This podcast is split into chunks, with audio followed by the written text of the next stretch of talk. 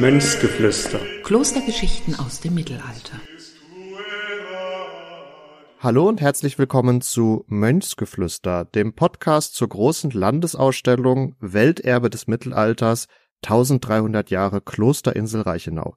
Mein Name ist Marvin Gedig und zusammen mit meinem heutigen Gast Dr. Cornel Dora schauen wir uns einmal genauer den St. Galler Klosterplan an, der ja auch auf der Reichenau entstanden ist und damit einen sehr konkreten Bezug auch zu unserer großen Landesausstellung hat, wo er natürlich auch thematisch behandelt wird, aber es ist ja ein doch so bekanntes und gleichzeitig historisch bedeutendes Dokument, dass wir gedacht haben, wir schauen uns das Ganze in einer eigenen Podcast-Folge nochmal an. Aber zunächst einmal, hallo Cornel, schön, dass du heute mit dabei bist.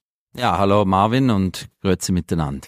Ihr habt schon gehört, äh, Cornel ist aus der Schweiz und ist genauer gesagt der Stiftsbibliothekar in St. Gallen, damit auch der Leiter der Stiftsbibliothek dort vor Ort, die interessanterweise eine seit dem neunten Jahrhundert ununterbrochene Liste von Stiftsbibliothekaren hat. Also du blickst auf eine lange Tradition zurück und beherbergst da ja auch sehr, sehr viele spannende Bücher, Kodizes und auch andere Dokumente der Zeit und darunter befindet sich unter anderem ja auch der Codex San Gelensis 1092, der St. Galler Klosterplan.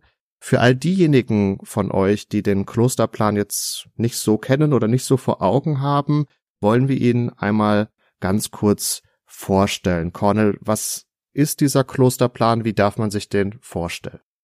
Ja, man kann diesen Plan sich vorstellen, so etwa in Plakatgröße, 112 mal 77,5 Zentimeter ist er groß. Natürlich gab es damals nicht so große Pergamente, sondern man musste verschiedene Pergamente zusammennähen. Es sind fünf Stücke äh, in der Größe von Doppelseiten, die man auch für das Bücherschreiben hätte verwenden können. Also man hat gutes Buchpergament dafür verwendet, fünf Stücke zusammengenäht und darauf hat man dann eben diesen Plan in verschiedenen Schritten nach und nach aufgezeichnet. Es wurde auch korrigiert dabei.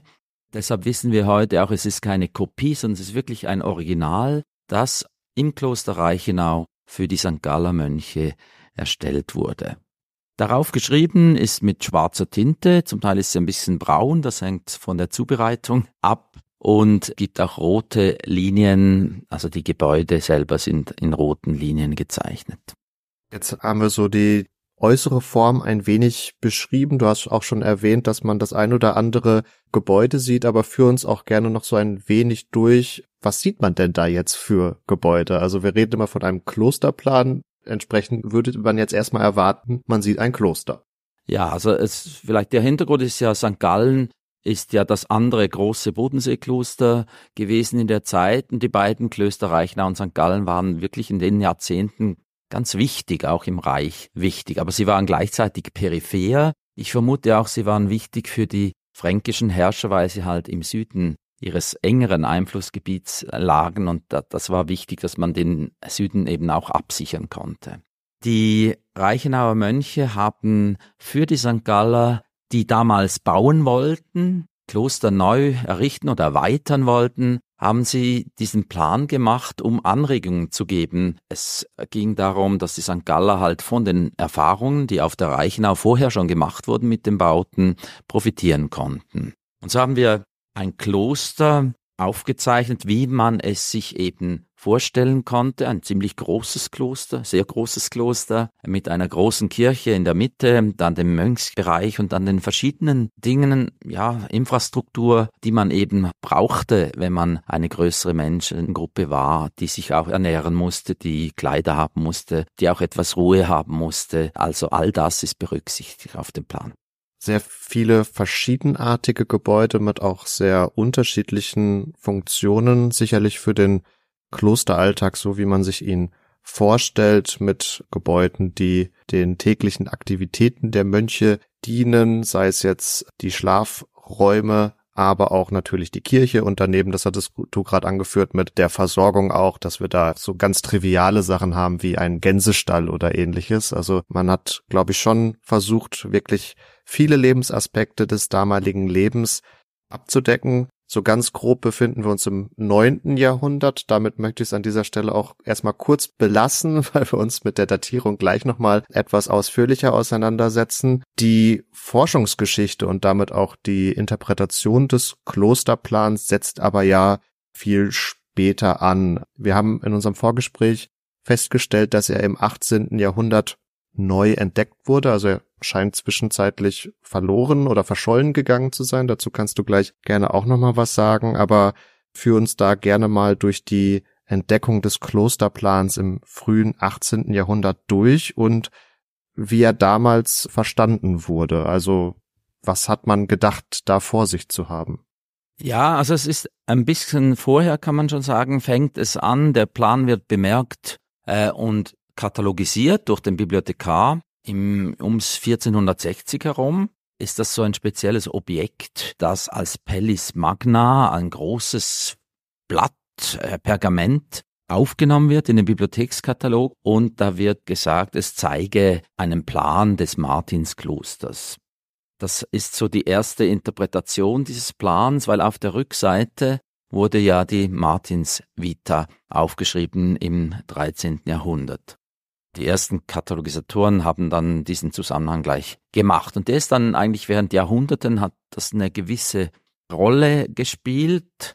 Später, äh, um 1600, ist es dann Jodokus Metzler, der eigene Bibliothekar, auch im, hier im Kloster, der den Plan auch wieder anschaut und für äh, eine Edition eine Zusammenstellung der Beischriften macht. Also das ist schon um 1600, von daher ist es schon ein Objekt, das sehr früh das Interesse der Forschung gefunden hat. Etwas später ist es dann Jean Mabillon, der als erster dann eine gewisse Art Faksimile, also einen Kupferstich des Ganzen produziert und auch publiziert. Und von da weg ist der Plan dann tatsächlich definitiv in der Forschung angekommen.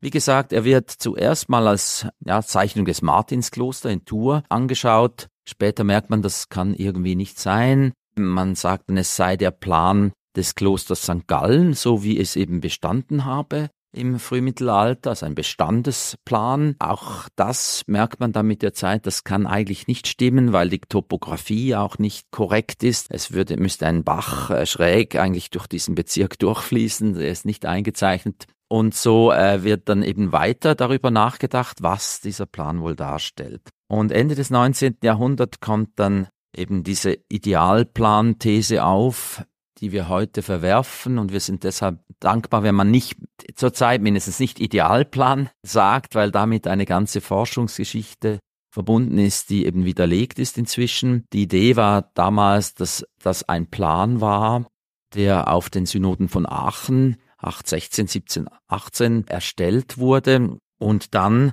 der anianischen Reform im Reich verbreitet und dass das St. Galler Exemplar eigentlich eine von vielen Kopien gewesen sein von einem eben idealen Plan eines Klosters, den man in Aachen oben erstellt hat. Diese These ist inzwischen widerlegt, weil wir wissen einerseits, dass der Plan ein Original ist, wie ich es schon gesagt habe am Anfang. Also der, der Plan wurde korrigiert, äh, es wurden Änderungen gemacht, er hat sich entwickelt offensichtlich. Es ist sogar möglich, dass ein Austausch zwischen den beiden Klöstern stattgefunden hat bei der Erstellung. Es ist auf jeden Fall ein Original und damit eben auch ein Einzelstück und es kann keine Kopie sein. Und es gibt auch gewisse Dinge auf diesem Plan, die den anianischen Reformen eigentlich nicht ganz entsprechen. Zum Beispiel hat es eine Schule offensichtlich für äußere Teilnehmer, also für Knaben, die von außen kamen, eingezeichnet. Das würde eigentlich der Reform widersprechen, weil die darauf abzielte, dass das Kloster möglich geschlossen war und wenig oder keine Dienstleistungen bereitstellt für Externe. Also von daher ist diese Geschichte wie abgeschlossen. Wir sind jetzt in einem neuen Kapitel, wo wir denken, das ist ein Plan, der für die Reichenau als hervorragende kreative Leistung, die auch zeigt, wie viel Know-how hier in diesem Bodenseeklöstern, zuerst in der Reichenau, in dem Bereich vorhanden war, wird geschaffen auf der Reichenau für die St. Galler. Und das ist so eine Aktion, die wir auch in den Kontext der Gebetsverbrüderung stellen können. Also die beiden Klöster haben ja verbindliche Beziehungen gepflegt und deshalb haben sie eben auch intellektuellen Austausch gehabt. Falls ihr euch da draußen fragt, was es nun mit diesen Aachener Synoden und der anianischen Reform auf sich hat, das ist ja etwas, was uns durchaus immer wieder auch in diesem Podcast begegnet. Also die ganz kurz zusammengefasst Überlegung vor allen Dingen von Kaiser Ludwig dem Frommen, die Benediktsregel jetzt flächendeckend in den Klöstern seines Reiches einzuführen. Aber wie gesagt, das begegnet uns in diesem Podcast in vielen weiteren Episoden und so setzt sich da sicherlich für euch auch mosaikartig das Bild weiter zusammen und ansonsten gehen wir auch in der großen Landesausstellung nochmal genauer darauf ein. Also da könnt ihr euch dann weiter informieren. Und Cornel, du hattest gerade schon angesprochen, dass dieser Klosterplan auch ein gewisses Zeugnis der intellektuellen Leistung der Reichenau, aber auch dann im Austausch mit St. Gallen beider Klöster letztendlich ist. Und das ist ja auch eine weitere Interpretation, die uns begegnet, dass der Klosterplan womöglich eine Art Schul- oder auch Sprachübung war. Du hattest die Beischriften erwähnt gehabt. Also wir finden ja ein großes Portfolio sehr unterschiedlicher lateinischer Vokabeln, unter anderem auf diesem Klosterplan und ich glaube, allein die Begrifflichkeit der Toilette wird mit vier oder fünf unterschiedlichen Vokabeln benannt. Also das zeugt ja von einer gewissen Raffinesse der Autoren. Ja, also man spürt da natürlich die Lateinkenntnisse der damaligen Zeit auf der Reichenau, wobei sie auch nicht ganz fehlerfrei gewesen zu scheinen scheinen. Wir haben ja zwei Schreiber auf dem Plan, äh, die wir inzwischen mit großer Wahrscheinlichkeit identifizieren können. Äh, das ist zum einen Reginbert, der Bibliothekar auf der Reichenau, sehr bedeutende Gestalt, der jahrzehntelang äh, sich um die Bibliothek gekümmert hat, auch ein ganz hervorragender Schreiber war. Die alemannische Minuskel hat er eigentlich zum Höhepunkt gebracht. Und das ist so der ältere, wahrscheinlich der Konzeptführer gewesen in diesem Projekt. Und der jüngere Schreiber schreibt dann eben bereits in der karolingischen Minuskel, also in der neuen Schrift. Das dürfte jetzt doch äh, Walafrid Strabo gewesen sein. Und Walafrid Strabo war ein ganz versierter Lateiner, und es ist deshalb nicht unverständlich, dass eben auch eine gewisse Virtuosität im Latein auf diesem Plan äh, herauskommt. Es habt ja auch Verse dabei. Also hier wird schon auch das Können im literarischen Bereich ausgebreitet. Ein ganz versierter Lateiner ist natürlich fast schon untertrieben. Also wir werden ja auch noch mit Tino Licht äh, in dieser Podcast-Reihe sprechen, der uns aufzeigen wird, wie meisterhaft eigentlich schon Wallerfried Strabo auch mit Latein umgegangen ist. Also hier beides zwei Reichenauer Mönche, und dass Walafrid Strabo an diesem Plan beteiligt war, wurde ja auch vor nicht allzu langer Zeit überhaupt erst noch in der Forschung gesichert. Also es war vorab eine Vermutung gewesen, aber da können wir jetzt auch in der Landesausstellung so gesehen neue Erkenntnisse präsentieren. Aus der Beteiligung von Strabo leitet sich auch ein gewisser Rückschluss darauf ab, was es mit der Datierung dieses Klosterplans auf sich hat, aber ich würde gerne noch mal kurz einen Schritt zurück machen und auf die Widmung eingehen, die ja auch diesem Klosterplan äh, beigegeben wurde. Du hattest erwähnt gehabt, dass der Klosterplan vor allen Dingen im 19. Jahrhundert dann auch noch mit dem Martinskloster in Tours in Verbindung gebracht wurde, eben aufgrund der später aufgebrachten Martinsvita auf der Rückseite des Klosterplans, aber wir haben ja auch eine Widmung auf den Pergamenten, die ja doch relativ eindeutig gen Reichenau weist. Vielleicht magst du uns diese Widmung einmal kurz vorstellen.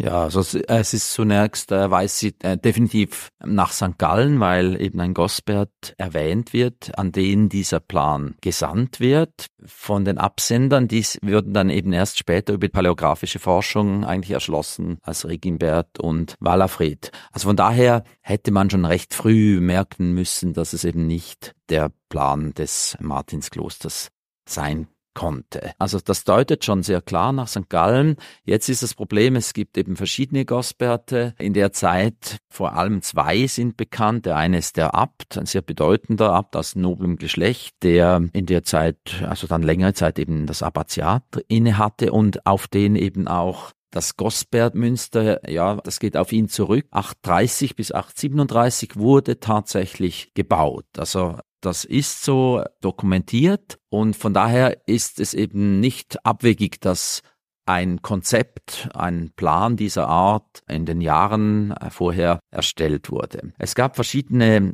Thesen zur Datierung dazu, eine 819 aufgrund eines äh, möglichen Chronogramms bei einem der Ställe. Das ist allerdings jetzt mit der neuen Forschung von Tino Licht weitgehend obsolet geworden. Wenn Walla Fritz Strabo eben der Miterzeuger dieses Plans war, dann muss er in der Zeit um 8.25 entstanden sein. Das Zeitfenster ist eigentlich Ostern 8.25 bis zum Winter 8.26, 27, so etwa eineinhalb Jahre Zeitfenster. Und das ist natürlich toll. Man kann selten Schriften des Frühmittelalters so klar einem Jahr zuweisen. Das hat damit zu tun, dass wir eben von Walafrid wissen, wann er einerseits die Visio Vettini geschrieben hat, die muss er um Ostern 825 vollendet haben und wann er dann weiter nach Fulda gezogen ist, das war im Winter 826, 27 und zwischendrin ist das Zeitfenster, in dem der Plan entstanden ist. Eine sehr schön zeitlich enge Datierung für diesen Klosterplan. Wir hatten ja auch schon herausgestellt, dass das Gosbert Münster ab 830 gebaut wurde, also der zeitliche Zusammenhang ist sicherlich gegeben. Nun hattest du auch schon angeführt, dass es aber verschiedene Gosberts auch in St. Gallen gibt. Einer ist hier in der Widmung genannt. Wie können wir denn jetzt da herauslesen, welcher Gosbert gemeint ist? Und vielleicht kannst du uns die beiden Herren noch mal kurz vorstellen. Genau, es ist eben etwas verwirrlich, weil wir haben zwei Gosberte, die offensichtlich einen Zusammenhang zu diesem Gosbert Münster haben. Der eine ist der Abt und der zweite ist ein intellektuell regsamer und aktiver Mönch im Kloster, er scheint nicht Priester gewesen zu sein, also ein Bruder im Kloster, der sich um die Literatur gekümmert hat. Und dieser Gosbert, der Jüngere oder Dekan Gosbert, wie man auch sagt, der hatte Kontakte zu Walafried. Und es scheint, dass eben Gosbert der Adressat dieses Plans war. Es gibt auch weitere Kontakte zwischen ihm und Walafried. Sie hatten Kontakt im Zusammenhang mit der Gallus Vita, dann auch mit der Ottmars Vita, also da gibt es einen Austausch von diesem Gosbert, dem Jüngeren, auf die Reichnau. Und das dürfte die heiße Fährte sein, dann zum Gosbert, der in der Widmung erwähnt ist. Um das nochmal kurz nachzufassen, das Gosbert Münster bezieht sich auf Gosbert den Älteren, weil er der Abt war und damit die Bauplanungen maßgeblich vorangetrieben hat, aber der Adressat des Plans war womöglich eher Gosbert der Jüngere, weil er in diesen literarischen Austausch auch mit Walafried und anderen Mönchen der Reichenau stand, richtig? Genau. Wunderbar. Dann haben wir das auch wunderbar voneinander abgeschichtet. Du hattest erwähnt gehabt, wir möchten nicht von einem Idealplan sprechen, weil da so eine gewisse Forschungsgeschichte mitschwingt, um aber das jetzt auch abschließend nochmal begrifflich klar zu fassen. Also wir haben jetzt immer von einem Konzept geredet, von Konzeptanregungen auch für den Klosterbau in St. Gallen. Wäre das der Begriff, den du gerne verwenden würdest jetzt für den Klosterplan oder was wäre da deine finale Interpretation des Ganzen? Ja, also ich würde im Moment von einem Konzept sprechen, bis sich da die Forschung dann wieder so ein bisschen einigt auf vielleicht einen anderen Begriff, der besser vielleicht passt und besser auch klingt. Konzept ist natürlich ein bisschen emotionslos und es ist tatsächlich ein ganz besonderes, tolles Stück, das einen emotionalen Begriff auch verdienen würde. ja, das, das auf jeden Fall. Wenn ihr da draußen Lust habt, euch den St. Galler Klosterplan einmal anzuschauen, dann führt kein Weg an St. Gallen selbst vorbei, denn das gute Stück wird auch im Laufe der großen Landesausstellung im Sommer 24 weiterhin in St. Gallen in der Ausstellung des Stiftsarchivs zu sehen sein. Da habt ihr eine wunderbare moderne Präsentation und könnt euch mit dem St. Galler Klosterplan nochmal genauer auseinandersetzen. Also ihr seht, wenn ihr 24 an den Bodensee kommt, um euch einerseits die große Landesausstellung anzuschauen, dann lohnt es sich auch etwas links und rechts des Weges zu schauen und nach St. Gallen ist es dann wirklich nicht weit. Wir haben gehört, die mittelalterlichen Mönche standen in einem äußerst regen Austausch und so kann die Entfernung nicht so groß gewesen sein. Und äh, insofern sollte das auch für euch kein Problem sein, da mal vorbeizuschauen.